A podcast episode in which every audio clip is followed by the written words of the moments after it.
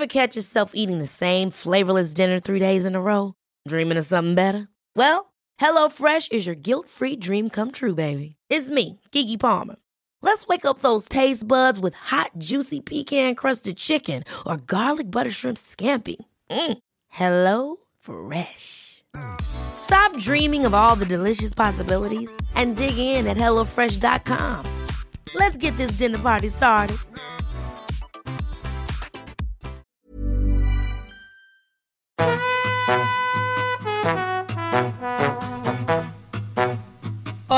Estás escuchando De piel a cabeza. un recorrido por tu salud con Ana y Rosa Molina. Porque sabemos que el conocimiento es la mejor medicina.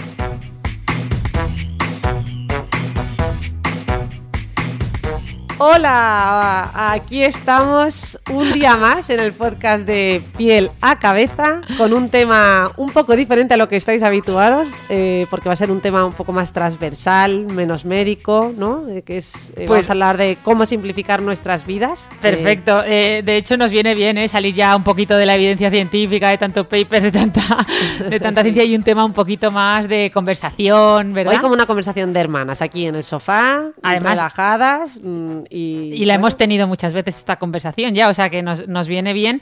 Y lo único, lo único, lo único es que a mí este tema me apasiona y me apasiona tanto que me va a costar mucho minim- o sea, ser minimalista en este podcast o en Claro, este claro, episodio. porque- si hablamos de simplificar tu vida, incluye el simplificar Vale. los podcasts. Vamos a ver si somos capaces de hacer un podcast minimalista hoy.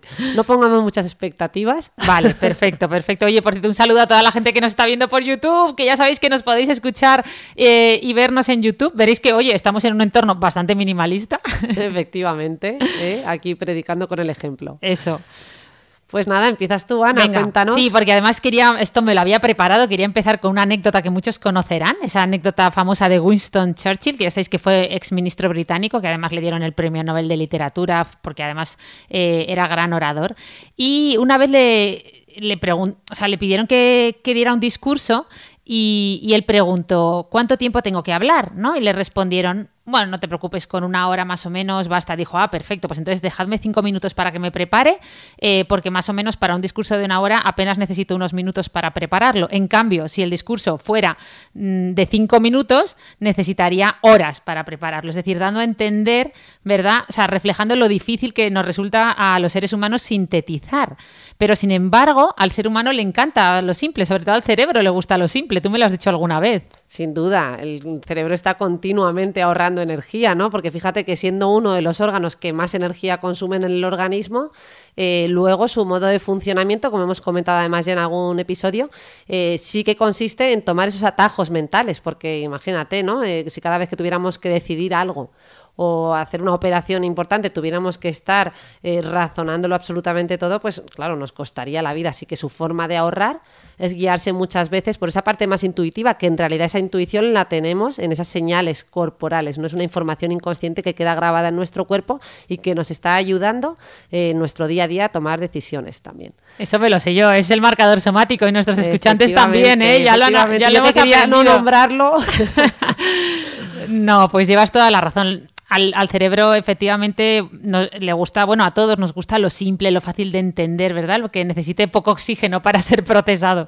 Eh, de hecho, esto se ve mucho en la tecnología o en general, si tenemos dos aparatos que hacen la misma función, pero uno es mucho más fácil de usar, a todos nos gusta más, ¿no? E- ese aparato y, todos entenderéis que, me que estoy refiriéndome, por ejemplo, a los teléfonos móviles, ¿no? Eh, todos sabemos cuando Apple revolucionó el mercado lanzando un smartphone, eh, o sea, un teléfono móvil eh, que solo tenía un botón, o sea, tenía la oportunidad de diseñar lo que quisieran. Y diseñaron un aparato con un solo botón, que podían haber diseñado pues un tipo más BlackBerry, que fíjate que tenía eh, botones, ¿no? Y sin embargo nuestro cerebro yo creo que ahí explotó de, de placer, ¿no? O sea que, y de hecho también esto lo vemos mucho en campañas publicitarias donde al final te das cuenta que las mejores campañas son aquellas que hacen llegar un mensaje de forma muy directa, muy simple, ¿no? De ahí los famosos eslogans, ¿no? De, por ejemplo, eh, Nike, just do it, hazlo, ¿no? Y con ese simple eslogan, ese mensaje tan corto, transmiten muchísimo y a nosotros nos gusta. ¿No? Claro, sin duda. Y bueno, y esto lo es aplicable a todo, ¿no? Y cuando estábamos en clase y el profesor nos hacía o nos transmitía los conceptos de una manera sencilla, ¿no? Yo me acuerdo nuestro profesor de física en el colegio lo hacía tan tan simple, conceptos tan complejos que desde luego es que nos quedábamos, eh, ¿no? Te, atraía enormemente porque era la sensación de que por fin podías entender algo y de una manera muy muy muy sencilla, en definitiva. Eh, desde luego que, eso, que al final lo que nos gusta a simple vista es eso, lo breve y bueno, dos, veces bueno. También yo creo que, hay que mantenerlo en un equilibrio, porque igual que lo complejo nos gusta simplificarlo, si se simplifica en exceso también puede llegar a molestarnos, ¿no? Esto lo vemos mucho también en la divulgación científica, que además es, es muy difícil porque muchas veces cuando tienes que simplificar tanto algo, transmitir conceptos muy breves, al final estás haciendo reduccionismos y te estás saltando información y puedes tener esa sensación de no estar siendo riguroso, ¿no? Que es algo que que, por deformación mm, hacemos los divulgadores, bueno, hacemos los que hacemos ciencia, ¿no? Eh, que la ciencia va de la mano de, la rigurosidad, de la meticulosidad, y luego, sin embargo, cuando hacemos divulgación, pues claro, eh, cuesta mucho dar ese salto porque ¿cómo puedes simplificar algo mm, tan complejo en, tres frases? ¿no? Que a veces te piden, no sé, te llama un periodista y te dice, mm, quiero que me hables del trastorno pues el que sea, ¿no? Y, eh, pero nada, en tres frases. Y dices, ¿cómo simplifico, no? La depresión en tres frases. Claro, pero ahí lo decías tú muy bien. Ahí está un buen orador, un buen profesor, aquellos que son capaces de hacer eh, mm, fácil lo difícil. Lo que pasa es que lo has dicho muy bien. A nosotros nos gusta, o sea, lo complejo que sea simplificado, pero no nos gusta lo contrario. Es decir, aquello... Eh, o sea, digamos que lo primero, eh, algo difícil que se ha simplificado, vemos un, que esa persona tiene una, una, gran capacidad de síntesis y eso lo mm. vivimos como una muestra de inteligencia y sin embargo, eh, si hacen lo contrario, pues a lo mejor coger un complejo, un, concepto simple e intentar hacerlo complejo por rellenar, pues ahí nuestro cerebro también lo detecta y no, ve más que una muestra de pretensión, ¿no? De relleno. Hmm, mm. Sin duda.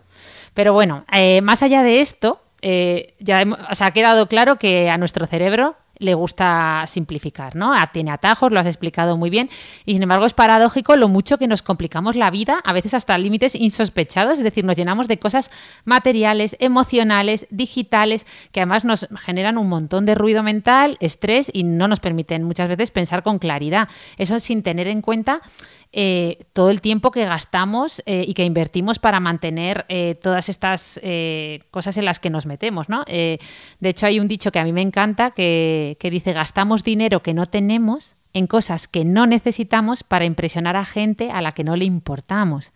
Es un poco duro, pero es cierto que, bueno, eh, últimamente nuestra sociedad, ¿verdad? Se ha puesto esto del sueño americano, que lo hemos adoptado globalmente casi, o el Keeping Up with the Joneses, ¿no? Que, por cierto, hay una película que mm. habla de ese, de ese aspecto, ¿no? De intentar eh, muchas veces tener para un poco mostrar al exterior, ¿no?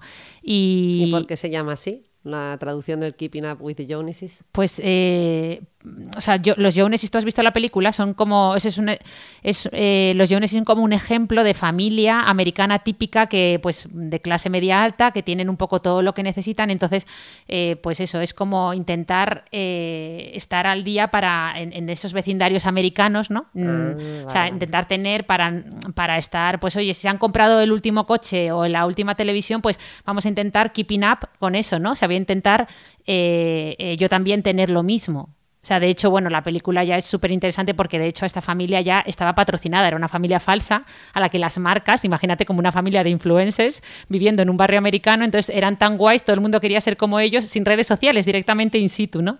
Y entonces de ahí supongo que viene el dicho, si no lo he explicado bien, porque son las conclusiones que he ido yo, he ido yo sacando, pues nos lo decís.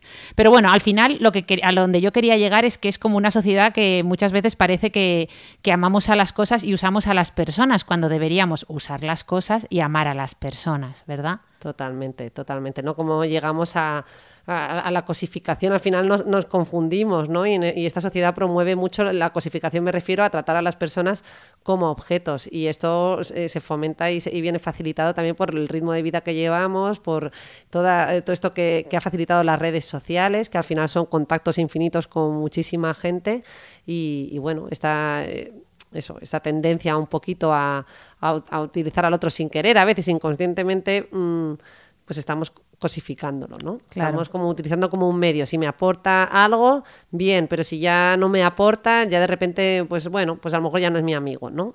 Eh, esto empezamos a verlo.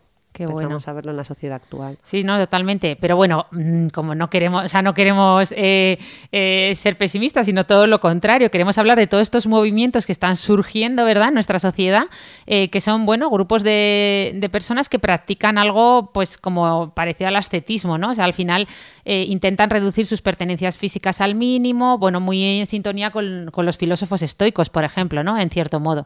Y estas corrientes se han denominado minimalismo, un poco haciendo analogía con el arte ¿no? y la arquitectura, que ya sabéis que el minimalismo es una tendencia eh, del arte en el que se tiende a despojar de, elementos sobrantes, ¿no? El, un poco el menos es más, ¿no? que según eh, pues bueno, tiene un, el arquitecto Mies van der Rohe fue uno de los grandes exponentes ¿no? de, esta, de esta tendencia. Y, pero al final, ¿no? Yo creo que, según tengo entendido, además hay como dos corrientes dentro del mundo del arte y del diseño, ¿no? De minimalistas versus maximalistas. Bueno, yo no me lo sé muy bien, cuéntanoslo tú. Bueno, eso. Eh, Justo, justo. ya sabéis que está el minimalismo, pero también está, está el maximalismo, ¿no? Que es lo contrario, nunca es demasiado eh, exceso, exageración, abundancia de elementos, ¿no? Todo muy recargado, que sería un poco el exponente, sería el barroco, ¿no? En el arte. Pero todo esto hay mucha gente que dice que este modelo binario eh, del arte y la arquitectura se podría trasladar a las personalidades, lo cual yo ahí ya tengo más dudas. Pero bueno, estuve viendo un documental sobre esto y estuve leyendo sobre el tema y lo que dicen es que habría dos tipos de personalidad en la sociedad actual. Aquellas personas que tienden más a un estilo de vida minimalista, que por cierto al parecer está en auge y va creciendo, un poco intentando alejarse de ese consumo ¿no? ostentoso, lujoso e intentar pues adquirir menos cantidad de cosas materiales, pero bueno, no solo lo material, en todos los ámbitos, eh, versus los maximalistas, que serían lo contrario, ¿no? O sea, sería como, oye, mm, la vida es corta, hay que aprovechar lo máximo posible, todo lo que me guste lo voy a tener, eh, voy a, conquistar, porque ya no es solo, muchas veces pensamos en minimalismo y maximalismo y, vamos a lo material, pero no, por ejemplo, las experiencias, voy a consumir experiencias o voy a consumir eh, relaciones sociales, ¿no? Un poco a, maximizar todo. Pues sí, sí, como esto lo escuché yo el otro día, pero ya no sé si, si, lo escuché en un podcast o dónde, pero justo contaban un ejemplo similar de cómo al final, incluso en las propias experiencias, como ir a comer a un restaurante, ya la gente eh, no quería repetir el mismo restaurante aunque le hubiese gustado mucho, porque perdías la oportunidad de tener una experiencia nueva.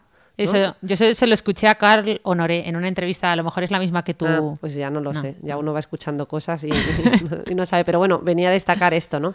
Tú has comentado dos tipos de personalidad, evidentemente, bueno, no podríamos reducirlo a esto, ¿no? Porque sería simplificar, ya que hablamos de simplificar, quizás sería simplificar demasiado y como todo lo que es binario dicotómico al final es reduccionista y, siempre el equilibrio va a estar en una opción intermedia, ¿no? Yo creo que todo lo que sea un extremo, algo llevado al extremo, mm, pues no, no nunca va a ser del todo funcional o siempre va a tener una parte más negativa, así que yo creo que a lo mejor intentar llegar a un fino equilibrio. Totalmente, vamos, de hecho...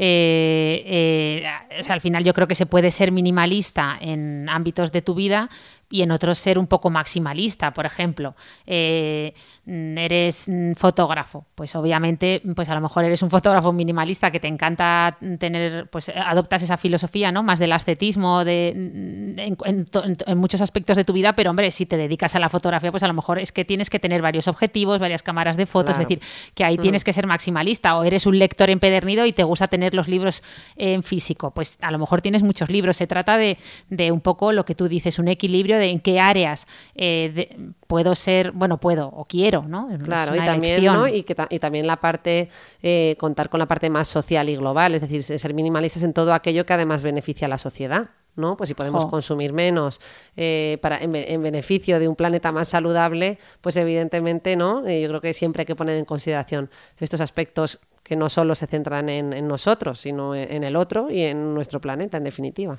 Totalmente, totalmente. De hecho, ya sabéis el dicho de no es más rico el que más tiene, sino el que menos necesita. Y lo cierto es que, bueno, al final eh, en este podcast queríamos hablar un poco también de los beneficios que puede tener para nuestra salud quitar tanto peso de la mochila, porque a veces llevamos una mochila, pues efectivamente muy cargada, ¿no? Ya no solo de, deseos propios, sino como hablábamos con el ejemplo del sueño americano o el keeping up with the Joneses, como, como decíamos, pues muchas veces de, la, tenemos también cargada de deseos ajenos, de expectativas ajenas, que muchas veces nos ni cómo hemos llegado a, llenarla de todas esas cosas, ¿no? Entonces, bueno, eh, al final eh, con esto de simplificar, mm, a mí, sinceramente, lo primero que me viene a la mente en cuanto a beneficios para la salud son reducción del estrés, ¿no? Eh, o sea, cómo, cómo impacta todo este exceso de ruido, pues eso, material, visual, emocional, social, digital en nuestro cerebro. En el momento que lo mm. disminuyes, tiene que mejorar el estrés, ¿no? O... Claro, yo creo que, es una fuente importante generadora de, de estrés y y como hemos dicho, al final nuestro cerebro tiene una energía limitada y cuando lo estamos sometiendo a estos estímulos tan continuos, que estamos cambiando de tarea continuamente, leyendo emails, luego contestando el teléfono, luego trabajando, ahora me voy a correr rellenando ese tiempo de manera continua, ¿no? Decíamos también en, en otro de los podcasts con el tema del acceso a las redes, que ya no tenemos ni un minuto para nosotros, para descansar. Todo eso es ruido, también ruido mental. ¿no? Y, bueno, eh, al final eh, esto también se traduce en física, que parece que lo mental no tenga que ver con el cuerpo, es que ese estrés se traduce en un exceso de cortisol, que es la hormona del estrés, que a su vez va a producir una serie de cambios fisiológicos. ¿no? Si mantuviésemos una situación de estrés en el largo plazo, pues eh, podríamos llegar a un aumento de la tensión arterial ¿no? y a una serie de cambios eh, mantenidos. Por eso siempre al final, cuando hablamos de estrés, es mantener un equilibrio. Eh, quizás esto ya más referido al clásico ejemplo de una situación de estrés más, vamos a poner más aguda, ¿no? Como pueda ser la realización de un examen en el día de mañana, eh, pues claro, el estrés es bueno porque nos, nos ayuda a mantener el nivel y el ritmo para prepararnos, pero si ese estrés nos desbordara, nuestro, ¿no? Ahí no, colapsaríamos y nos bloquearíamos, no podríamos rendir adecuadamente en ese examen. Pues estos ejemplos que hemos puesto, todos esos ejemplos de ruidos eh, visuales, auditivos, eh, esos eh, estímulos continuos, nos llevarían también al bloqueo, en definitiva. ¿no? Lo que pasa es que a lo mejor es un bloqueo un poquito más imperceptible, porque es como más lento y ah, quizás más acumulativo claro. entre comillas. Sí, que muchas veces estamos ya metidos. Eh, mira, me ha gustado esto que decías porque me ha recordado a un concepto que hablan los estoicos, que por cierto, abro paréntesis con el estoicismo. Yo he leído también mucho de estoicismo. Está de moda el estoicismo. Sí, está, de moda total. Eh, ya sabéis que es una corriente filosófica, ¿no? Que, bueno, que ahora se ha, se ha, puesto muy de moda. De hecho, tenéis un libro de Ryan Holiday, que es el que yo me leí, que en inglés es The Obstacle is the Way. Yo creo que es uno de los más famosos. El obstáculo es el camino. Luego tiene también otro, creo que, estoicismo cotidiano o algo así, los dejaremos en las notas del podcast. Pero bueno, eh, más allá de mi paréntesis de los estoicos, era para decir que a mí me gusta mucho, pero es verdad que últimamente, ya lo he dicho muchas veces en redes, yo creo que con eso de que hay que de, o sea, últimamente con el estoicismo, que si te tienes que levantar a las 5 de la mañana, que poco a poco además cada vez va a más. El otro día oía ya, creo que era a, Tony Robbins o una charla que decía, no, a las 4 de la mañana. Y bueno, la gente ya no se va ni a acostar. Luego darse duchas frías, luego los ayunos intermitentes de no sé cuántas horas. Digo, bueno, pero una cosa es ser estoico y otra cosa ya es sufrir. Pero bueno, eh, estamos banalizando, ¿no? Pero bueno, me ha recordado mucho eh, esto que contabas y por eso he nombrado a los estoicos, a lo de la dosis hormética, ¿no? Que habla un poco de cómo nos acostumbramos al placer eh, y, claro, al, realizar periodos de incomodidad voluntaria, pues activamos los circuitos de recompensa de nuevo, ¿no? O sea, es como, esto también se usa mucho en biología, lo de la dosis hormética, y, y me ha recordado también mucho a lo de los ayunos de dopamina, que, ahora es un concepto que también se habla mucho. Sí, efectivamente, ¿no? Que se refieren a esa, eso, el, beneficio de desintoxicarnos de aquellos estímulos placenteros, como puedan ser eso, pues las nuevas eh, tecnologías que nos aportan ese placer y esos inputs inmediatos. Eh, lo que a mí no me termina de convencer es que dicen que hagamos ese ayuno para así volver a experimentarlo, ¿no? tras un tiempo de no usarlo. Yo ahí más que eso también destacaría el hecho de simplemente dejar descansar a tu mente más que luego volver a, porque el placer seguro lo vas a volver a experimentar.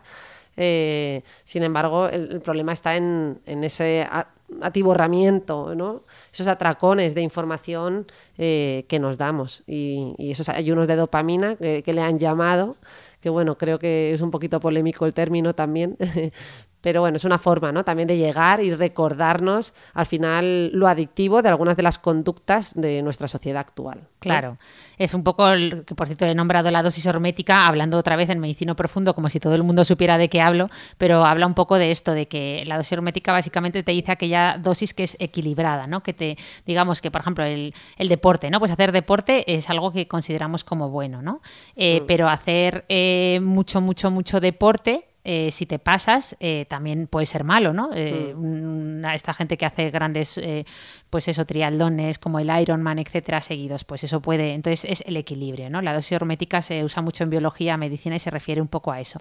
Claro, y tú de hecho has mencionado lo del estoicismo, que te parecía que, que íbamos agobiados con tanto estoicismo, con tantas cosas que nos dicen, pero en realidad yo creo que, que no es que digan tantas cosas, sino que volvemos un poco a lo mismo, es que has mencionado la palabra equilibrio. Para empezar, nuestro cuerpo funciona en equilibrio, ¿no? El término por definición del organismo es la homeostasis, ¿no? ese estado de equilibrio que mantiene nuestro cuerpo para tener un estado de bienestar. Y esa homeostasis la podemos alterar, pues, por ejemplo, con una enfermedad, ¿no?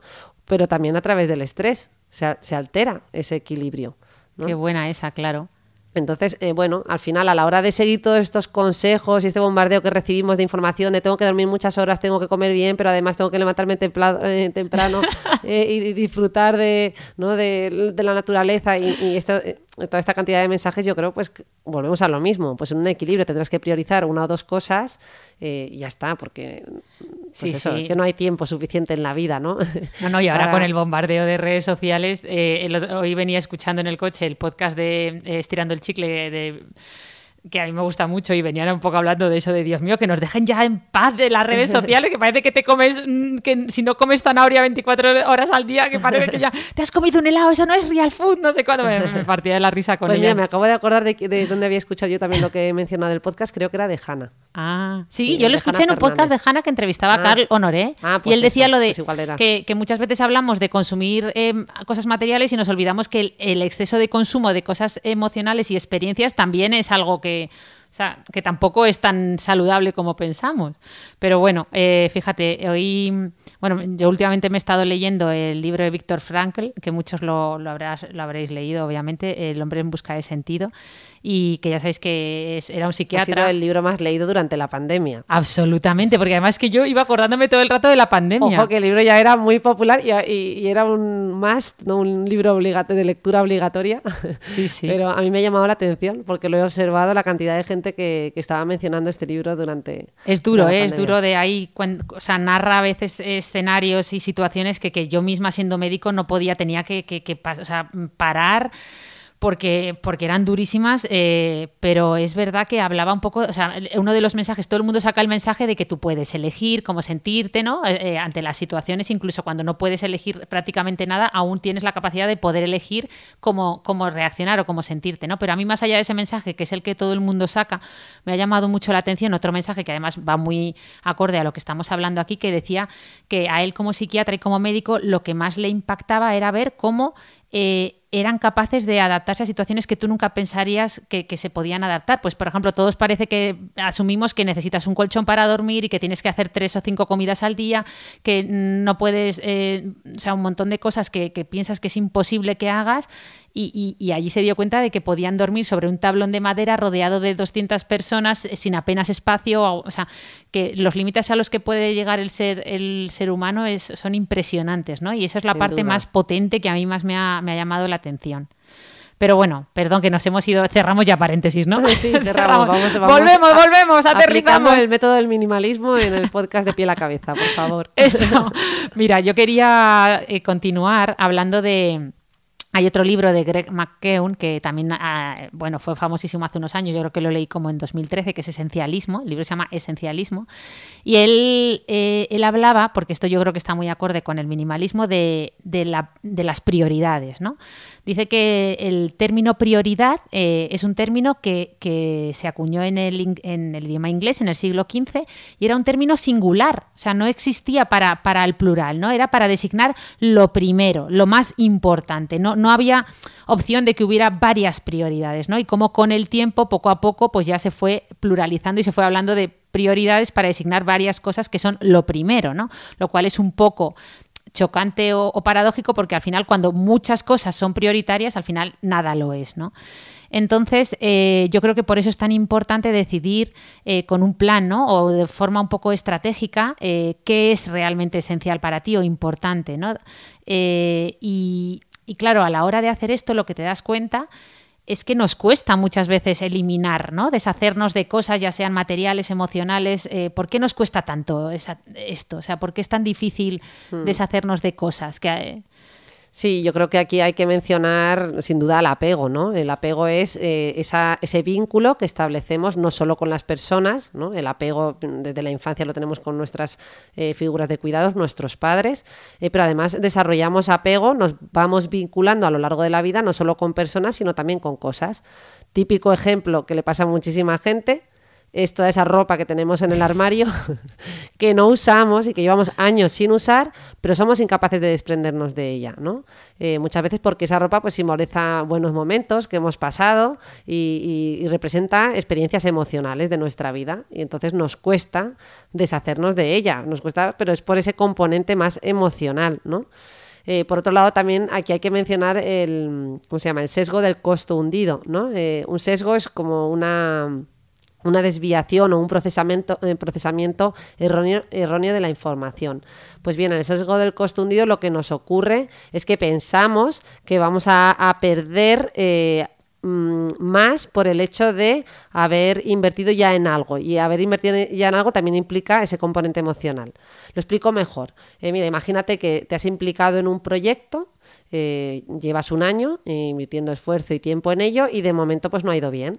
Eh, además has invertido también dinero, ¿no? Entonces, eh, al cabo del tiempo llega, llega un punto que dices, jope, no sé si debería ya renunciar porque este proyecto no termina de arrancar, pero claro, con todo el esfuerzo que he invertido, con todo el dinero, es que la pérdida es mayúscula, ¿no? No puedo renunciar ahora, tengo que seguir.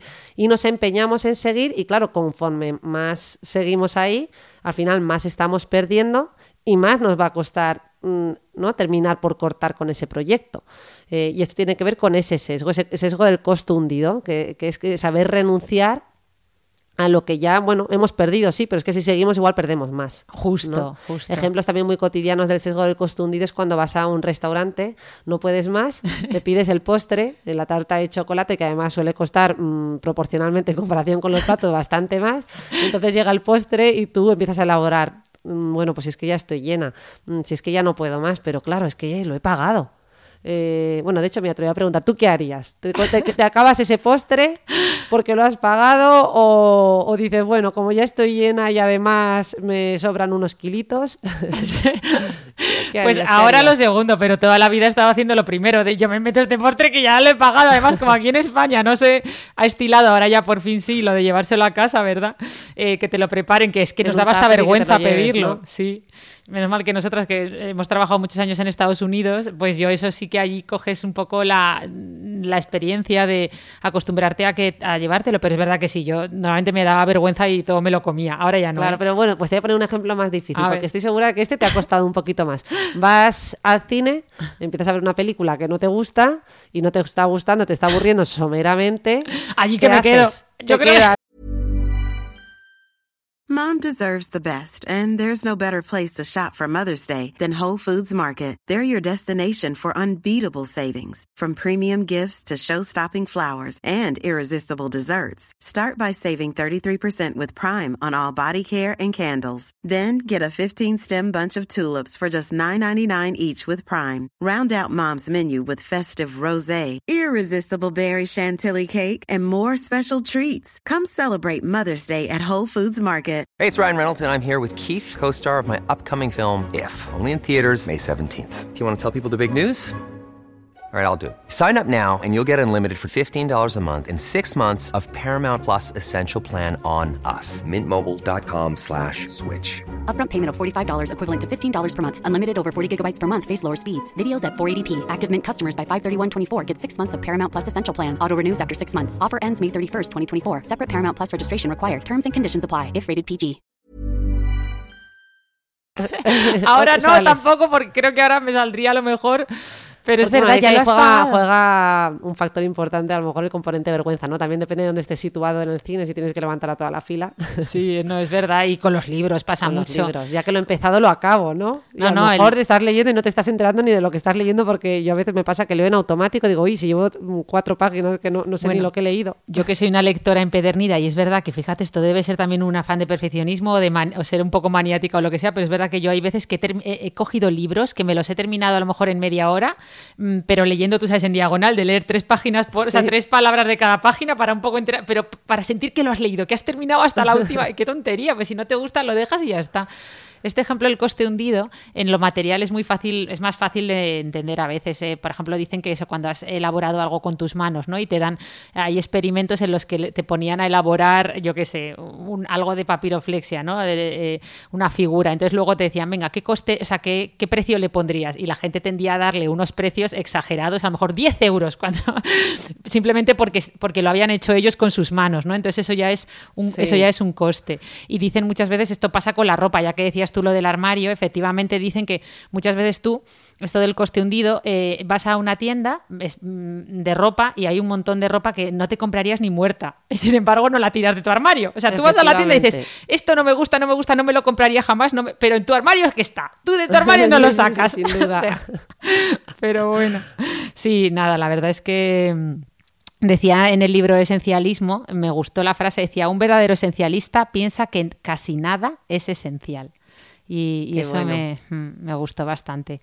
Sí, en realidad es que necesitamos muy poco, ¿no? Claro. Ahora yo creo que en la pandemia nos hemos dado cuenta de, de lo poco que necesitamos. Justo. Y bueno, esto tiene una, una parte negativa porque también es cierto que al final todo esto es un equilibrio, ¿no? Sí. no un equilibrio solo dentro de nuestro organismo, sino un equilibrio como sociedad y también fruto de todas las limitaciones de la pandemia, pues oye, eh, económicamente a muchos negocios, ¿no? No, les ha ido bien, claro. No, no, totalmente. O sea que el minimalismo, yo siempre lo digo, tiene muchas ventajas, más allá de lo que tú decías de que yo creo que es la mejor forma de sostenibilidad que existe, el consumir menos.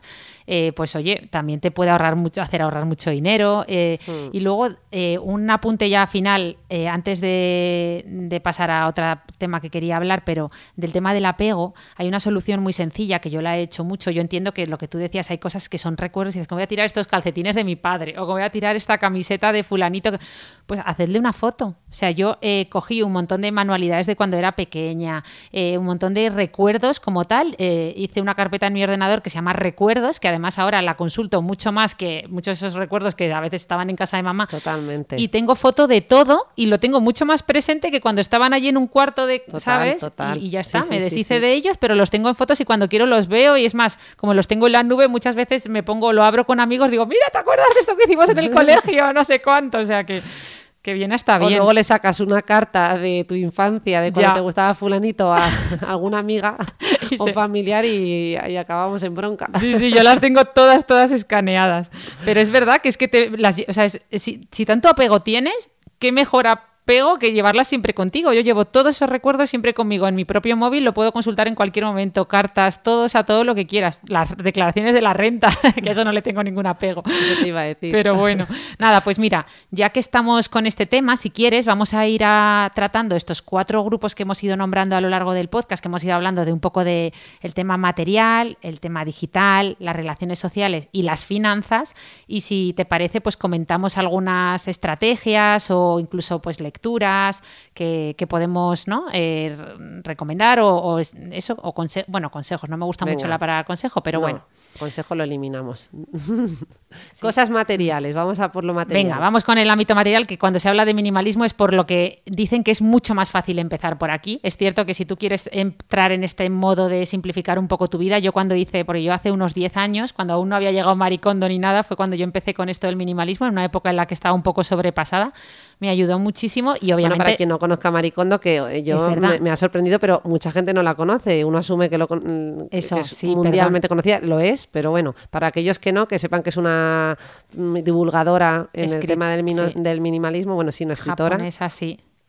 Que ha ideado este método de cómo vivir con menos, ¿no? Y de hecho hace intervenciones en domicilios. Sí, tiene un la programa... contrata para que vaya y les ayude a desprenderse de todas esas cosas. Sí, tiene un programa, creo que está en Netflix, ¿no? Y luego, y bueno, obviamente tiene su libro, eh, que ha sido un bestseller mundial, traducido a prácticamente todos los idiomas, que se llama La magia del orden, de Marie Kondo, se escribe así. Y luego tiene La felicidad después del orden y tiene alguno más. Eh, desde este punto de vista de, eh, escritores o divulgadores de este tema japoneses, tenéis también a Fumio Sasaki, que a mí me gustó casi más su libro que el de Marie Kondo, pero bueno, no hace falta hacer ninguna comparación, que se llama Goodbye Things, ¿no? Hasta luego cosas. Y también habla de lo material. Estos dos autores, digamos que se centran mucho en el aspecto material, que como decíamos es la parte más fácil por la que todos podemos empezar, porque oye, no tienes ese coste emocional, no tienes otros aspectos tan, tan patentes, ¿no? Entonces empezar por eso, ordenar tu armario, por ejemplo, es una de de las estrategias por las que empieza mucha gente, ¿no? También tenéis, por ejemplo, Miss Minimalist de Francine Jane, que también a mí me gustó mucho, o con el primero que yo me leí, que para mí fue un cambio absoluto de mentalidad y de y, me impactó mucho, pero luego lo he vuelto a leer y me ha parecido un libro bastante normalito, de hecho es como muy práctico, son como 100 consejos o 100 tips ¿no? prácticas eh, de cómo minimizar y simplificar, que se llama Simplify Your Life, Simplifica tu vida, de Elaine St. James, os lo dejaremos todo en las notas del podcast, pero bueno, que hablan todos, todos hablan de estrategias materiales y si quieres vamos a comentar algunas de las más conocidas, que muchos conocerán, pero por ejemplo yo te digo una, eh, el entra uno, sale uno, yo esto lo aplico mucho. Eh, mm, esa es mi favorita. Otra cosa es que la consiga aplicar. Reconozco que, muchas veces no, pero bueno, de vez en cuando me lo recuerdo. Claro. Eh, a mí otra que me gusta mucho es la de tener una cosa de cada. Eso, esa, esa, esa, esa, es perfecta. Mira, esto fue un ejercicio que yo hice. Cogí, o, sea, o, sea, yo os recomiendo que cojáis y digáis, venga, voy a juntar todos mis abrelatas, todas mis tijeras, todos mis bolígrafos. Eh, y bueno, si no os queréis quedar con uno, pues no pasa nada, pero yo, por ejemplo, porque tú, por ejemplo, teniendo niños que muchas veces te esconden las cosas. me hace falta tener cinco tijeras. Cinco de todo.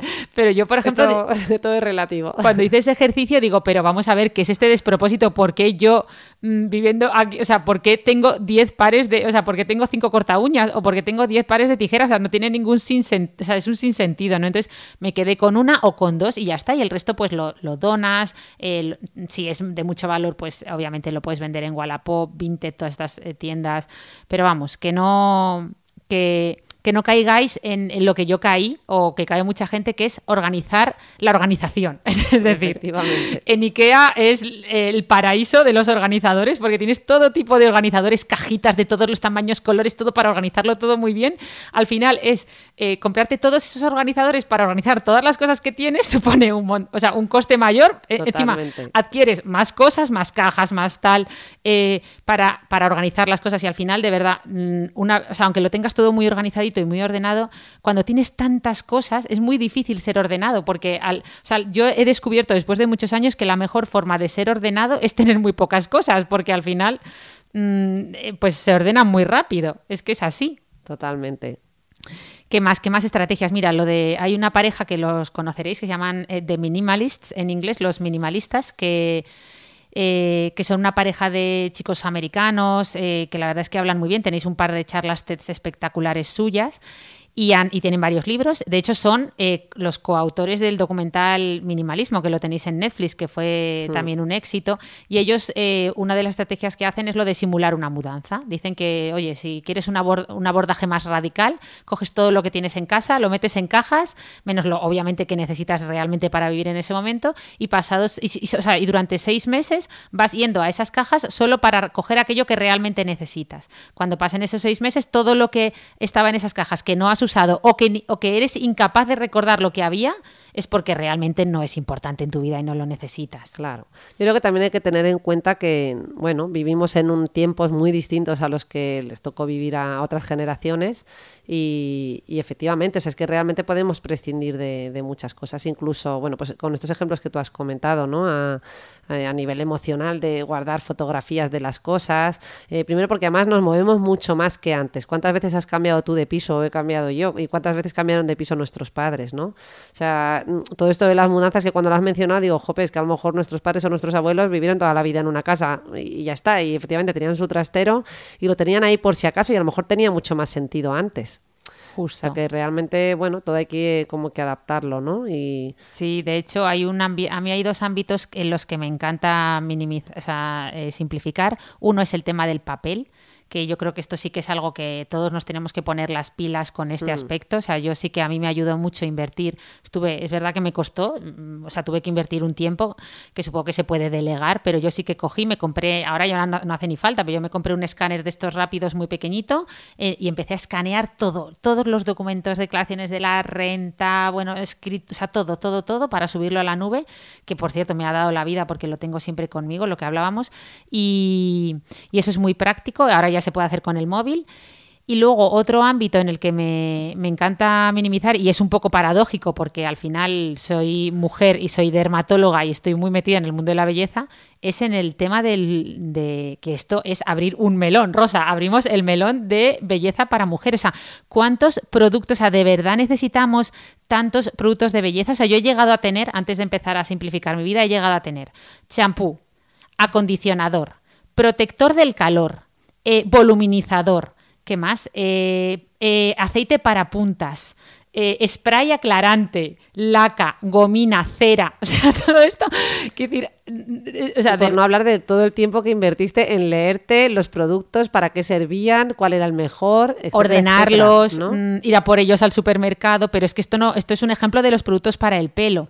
Eh, una persona que además mi pelo es muy normal, que es decir, me lo seco, es un pelo liso, me lo, salgo de la ducha, me lo seco y ya está, no hay ningún problema. Quiero decir que puedo, y no sé, pero es como con el marketing muchas veces parece que necesitamos todo eso, pero bueno, esto es para el pelo, pero ¿qué me cuentas de los productos para uñas? Eh, el tema bolsos, porque lo de los bolsos ya es otro mundo, zapatos, eh, o sea, yo siempre digo, pero vamos a ver, si los hombres pueden ir por esta vida sin un bolso, ¿por qué no voy a poder yo? O sea, yo cogí este típico, mm, eh, ¿cómo se llaman? Los monederos, estos gigantes que teníamos las mujeres, empecé a decir, vamos a ver esto, eh, y ahora ya llevo el móvil y en la funda del móvil llevo el DNI y se acabó. Puedes pagar con el móvil. Dicen que el próximo DNI que vamos a tener todos va a ser la tarjeta SIM, que ya se está implantando. En el metro ya, eh, no para todos, pero ya está disponible la tarjeta del metro, por lo menos en Madrid, que también va en el móvil. O sea, la mayoría de tarjetas ya están digitalizadas con el wallet, ¿no? Con la aplicación del iPhone que se llama eh, Monedero o con otras para, eh, para los que tengan Android. O sea que que yo no sé, yo cuando veo amigas mías que de repente sacan ese, monedero, que yo creo que ahí hay tickets de cuando nacieron sus hijos, digo, pero ¿dónde vas a ese peso? Sin duda. Pero bueno, también es verdad que luego me dices que los bolsos de madre eh, tienen muchas veces que ser pues enormes, pues ¿no? Yo ha habido épocas que he ido con el sacaleches y con mil botes y un montón de cosas a trabajar y evidentemente el bolso se transforma y se triplica. Pero bueno, y también están saliendo bolsos, ¿no? Se está poniendo de moda lo de llevar bolso entre los hombres. O sea que, ojo, ya, sí, que en vez de ir hacia que las mujeres nos quitemos el bolso, estamos yendo hacia que los hombres lleven bolso. O riñoneras. También es verdad que eh, luego está eh, el mundo microbiota, que le llamo yo, es decir, el mundo maquillaje. Eh, la gente, así como los cosméticos parece que los renuevan un poco más, el mundo maquillaje, hay gente que tiene maquillaje, va acumulando maquillaje abierto desde el año catapum y luego hablas con expertos, con oftalmólogos y te dicen que, por ejemplo, las máscaras de pestañas, lo que conocemos como Rimmel, aunque Rimmel es una marca, eh, hay que tirarlo más o menos a los tres meses abierto. O sea, el PAO, es decir, el Period After Opening, que no es lo mismo que la fecha de caducidad original, es de tres meses. Dime tú quién tira un Rimmel a los tres meses. Si hay gente que tiene Rimmel, o sea, es un atentado para tus ojos. O sea, que no consuma. O sea, yo ahora ya tengo un Rimmel, me dura pues entre tres, seis meses, una, máscara de pestañas, perdón, y, cuando se acaba uno ya compro otro.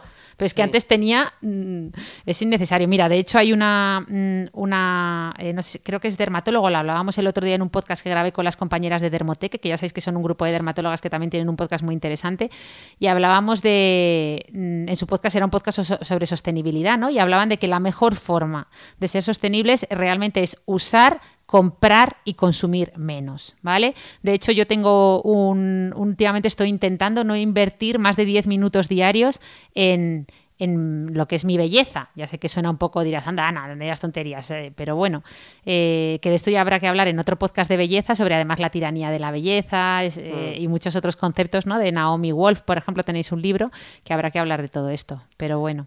Nada, sí, yo totalmente de acuerdo. La verdad es que en ese sentido eh, pues has dicho lo de los 10 minutos de belleza y yo no le dedico ni tres. O sea que vamos.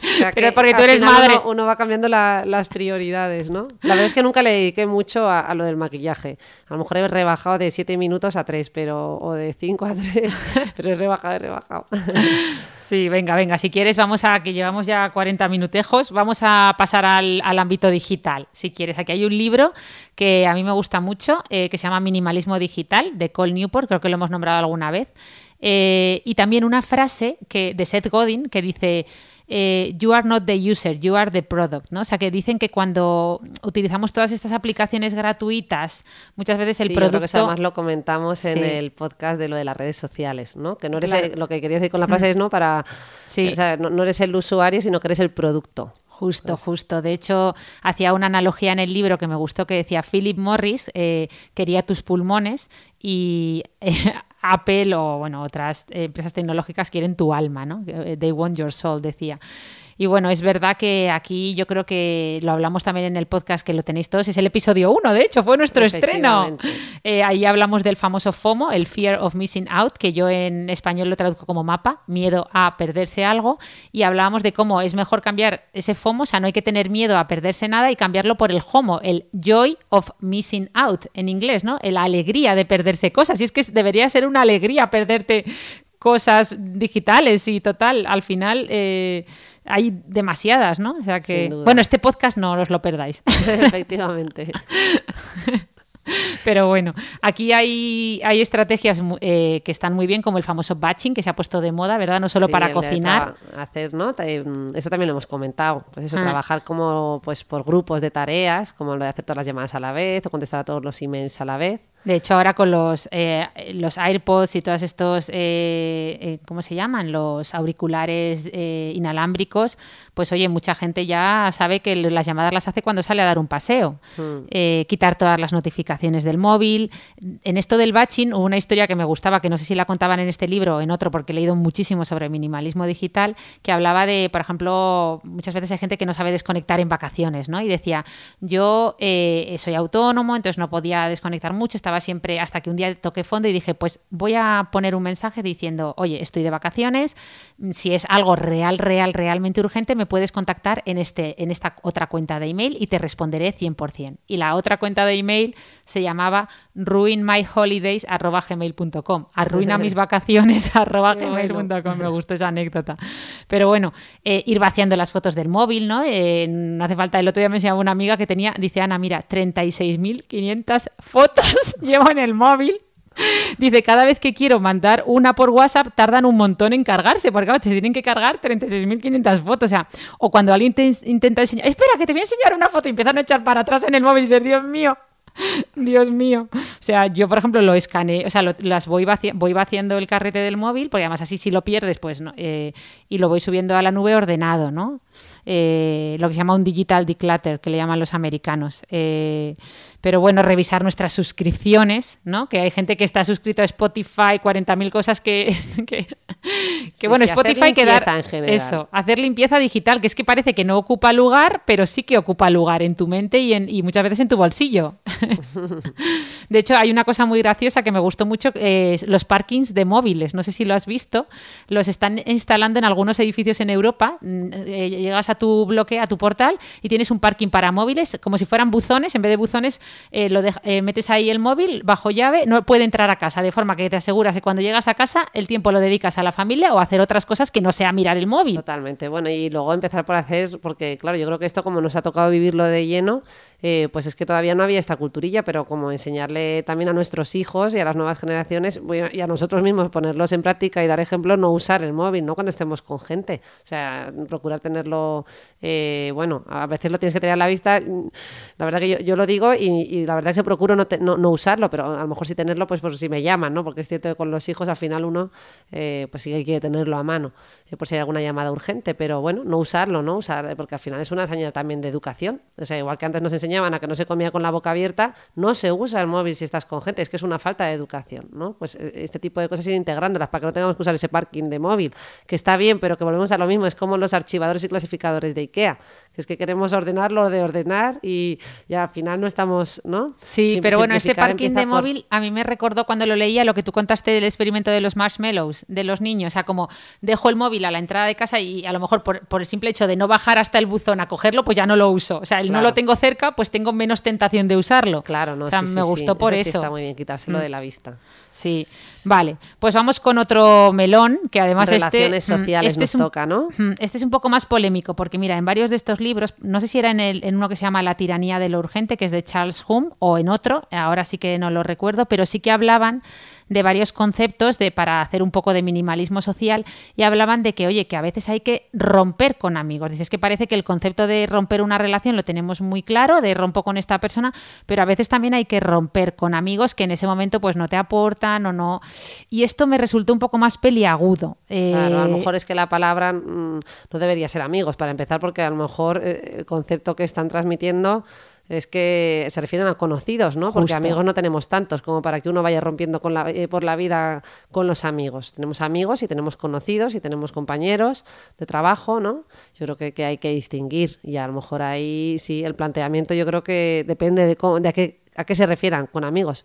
Porque está claro que ahora, igual que tenemos un exceso de información, tenemos un exceso de contactos, a lo mejor, eh, a través de las redes sociales, ¿no? Claro. Pues, eh, bueno, pues tendrás que optimizar ese tiempo que dedicas. Eh, pues yo creo que a otros, yo creo que lo has dicho que la, o sea, esa es la clave. Yo lo leía y es verdad que a veces nos lo de a ver cuándo tomamos un café cuando no quieres tomar un café con esa persona. Y, y es verdad que, que muchas veces eh, pues se habla mucho del entorno trampolín, se habla mucho por ahí dicen que eres la media de las cinco personas con la que más tiempo pasas, cosas frases de estas que se han puesto muy de moda, rompe con a- toda esa gente que no te aporte, con esos amigos. Y yo creo que más que amigos es verdad, tú lo has dicho, es con esos conocidos, es decir, está bien rodearte que ese de gente que de no, no quedes con esa gente que no te aporte, bueno, es que en la vida, pues, mm, quiero decir que no solo te vas a quedar con gente que te aporte, porque no todo el mundo va a estar continuamente aportándote, sino nos está llevando eso hacia esa cosificación de la que hablábamos y que hemos criticado, ¿no? O sea, solo te vas a rodear de gente que te aporte al 100%, es que todos los amigos en algún momento, pues, te van a surgir cosas que no te gusten tanto o cosas negativas, como, pues, oye, como puede pasar con una pareja, ¿eh? No conozco a ninguna pareja que al 100% sea todo fabuloso toda la vida y no, no, porque bueno, pues en la vida hay momentos difíciles. Eh, pues con los amigos pasa lo mismo. Los que son amigos de verdad, es que volvemos a lo mismo. ¿no? Claro, o sea, me o sea, justo, o sea, es que no lo has podido decir mejor.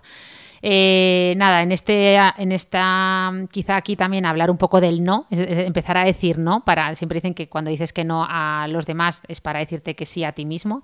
Eh, poner límites, no pasa nada por poner límites, obviamente pues eso con asertividad y de forma educada. Y bueno, si no sabes decir que no, pues tener un listadito, que así empecé yo, porque yo era... Y perdona, y poner Sí. límites, que lo has mencionado, poner límites a tiempo, ¿no? Porque si los ponemos demasiado pronto, a lo mejor nos puede, bueno, pues a lo mejor estamos cortando oportunidades para todos y si los ponemos demasiado tarde, pues mal también, ¿no? Porque el malestar está sembrado. Jo, qué bien, efectivamente.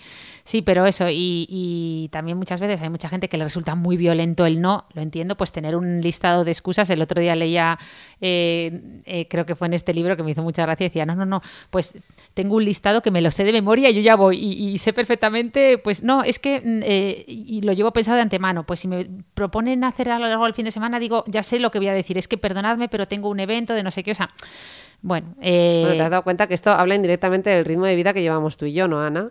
Porque imagino que a lo mejor no todo el mundo. Ya, ya, a lo mejor dices, yo estoy evidencia". deseando hacer planes sociales y yo estoy deseando que me propongan cosas. Claro, Mira, una de las ideas que decían también era incluir a tu familia y amigos en, your- eh, en, tu, o sea, en, en tu trabajo. Esto, bueno, por un lado me gustó porque dije, bueno, mira, pues lo, y directamente lo he hecho. He cogido a mi hermana y he, he empezado un proyecto O con sea, me él. estás cosificando, me has cogido tú a mí, ¿no? Además, Sí. como si fuera un objeto. Fijaos, atención al detalle. Es verdad, es verdad, me ha salido solo. No, tú me entiendes, es decir, que estamos haciendo un proyecto, claro, lo que pasa es que también eh, dicen en muchos sitios que a la familia y amigos no los metas en el trabajo, o sea que... Pero como lo nuestro no es trabajo. que Efectivamente, no, es- no, trabajo desde luego que no. Trabajo entendido como remuneración, ya te digo yo que no. Bueno, Pero yo creo que vamos a ir aterrizando, Sí, que esto que iba va- de simplificar. Yo creo Venga. que acabamos ya con el tema de finanzas. ¿no? Eso, el tema de finanzas, pues estábamos hablando de dinero, de monetizar, pues vamos a hablar de finanzas. Lo primero es decir que, oye, todo esto, yo creo que si empezamos a minimizar el simple hecho de consumir menos y de tener más tiempo, te va a hacer ahorrar. Eso, es- eso es innato.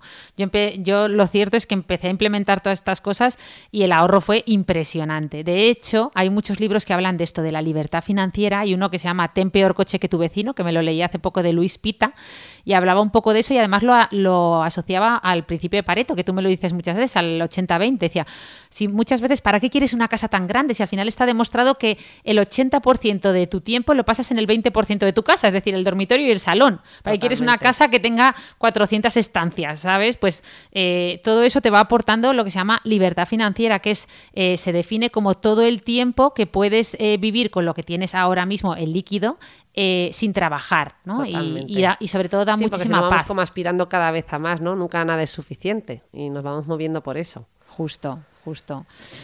Vale, Bueno, pues nada. eh, ah, perdón, perdón. No, eh, simplemente a lo mejor antes de cerrar, por Sí. si queríamos, o bueno, quería sobre todo tú que, Sí, que comentar eh, algún documental. Sí, yo decir a la gente que, bueno, si quieren que amplíe, o sea, este tema a mí me apasiona muchísimo y, y, ya os digo que he leído, mm, ¿Nos ha quedado visto, claro? sí, ha quedado claro, vale, que, que plasta, como, como me va cortando. Entonces, bueno, recomendaros el documental de minimalismo, que ya, que ya sabéis que lo tenéis en Netflix. El director eh, de ese documental es Matt Davella, que, que es, un, es también otro minimalista que además ha- habla mucho de productividad, lo tenéis en YouTube, tiene un canal de YouTube excelente, yo lo sigo desde hace mucho tiempo y la verdad es que sus vídeos tampoco tienen ningún desperdicio, os va a gustar si os manejáis bien en inglés. Y luego este mismo equipo, es decir, Matt Davella con los minimalistas, han sacado un nuevo documental que también está en Netflix que se llama Less is Now, menos es ahora, ¿vale? Y el 26 de marzo se estrenó Nomadland, que, que no, no he ido a verla aún, quiero ir a verla y, y porque llevaba tiempo esperando a que se estrenara porque sé que le han dado varios premios y creo que algo tiene que ver con esto, no tanto el minimalismo, sino llevado un poco a la vida nómada que muchas veces se enlaza con el minimalismo, ¿no? O sea Pues que- mira, yo un poco porque esto va de minimalismo, yo creo que lo que deben hacer nuestros oyentes es simplemente que si han escuchado este podcast, que es suficiente y que hay que simplificar, olvidaos de todos los libros que ha mencionado mi hermana, eh, todos los mm, reportajes de Netflix, porque es verdad, o sea, simplificar empieza por ponerlo en práctica desde ya. O sea, ese es el mensaje más importante. No hay que leerse 100 libros, esto es como la autoayuda. Ya te has leído uno, pues ya está, no te leas 100. O sea, ponte a funcionar ya. pues aquí el me ha gustado, mensaje. me ha gustado, mensaje. me ha gustado. Pues con esto nos despedimos. Hasta el próximo podcast. Hasta el próximo viernes, por favor, si os ha gustado compartirlo, que nos hacéis un gran favor y seguir apoyándonos, darnos algún Eso, comentario, eso. que el otro día estuve leyendo los comentarios que nos habían dejado en na- en iVoox y en Apple y de verdad que Qué se me saltaban las lágrimas de la emoción. O sea, que muchas gracias. Un abrazo. Adiós. Adiós.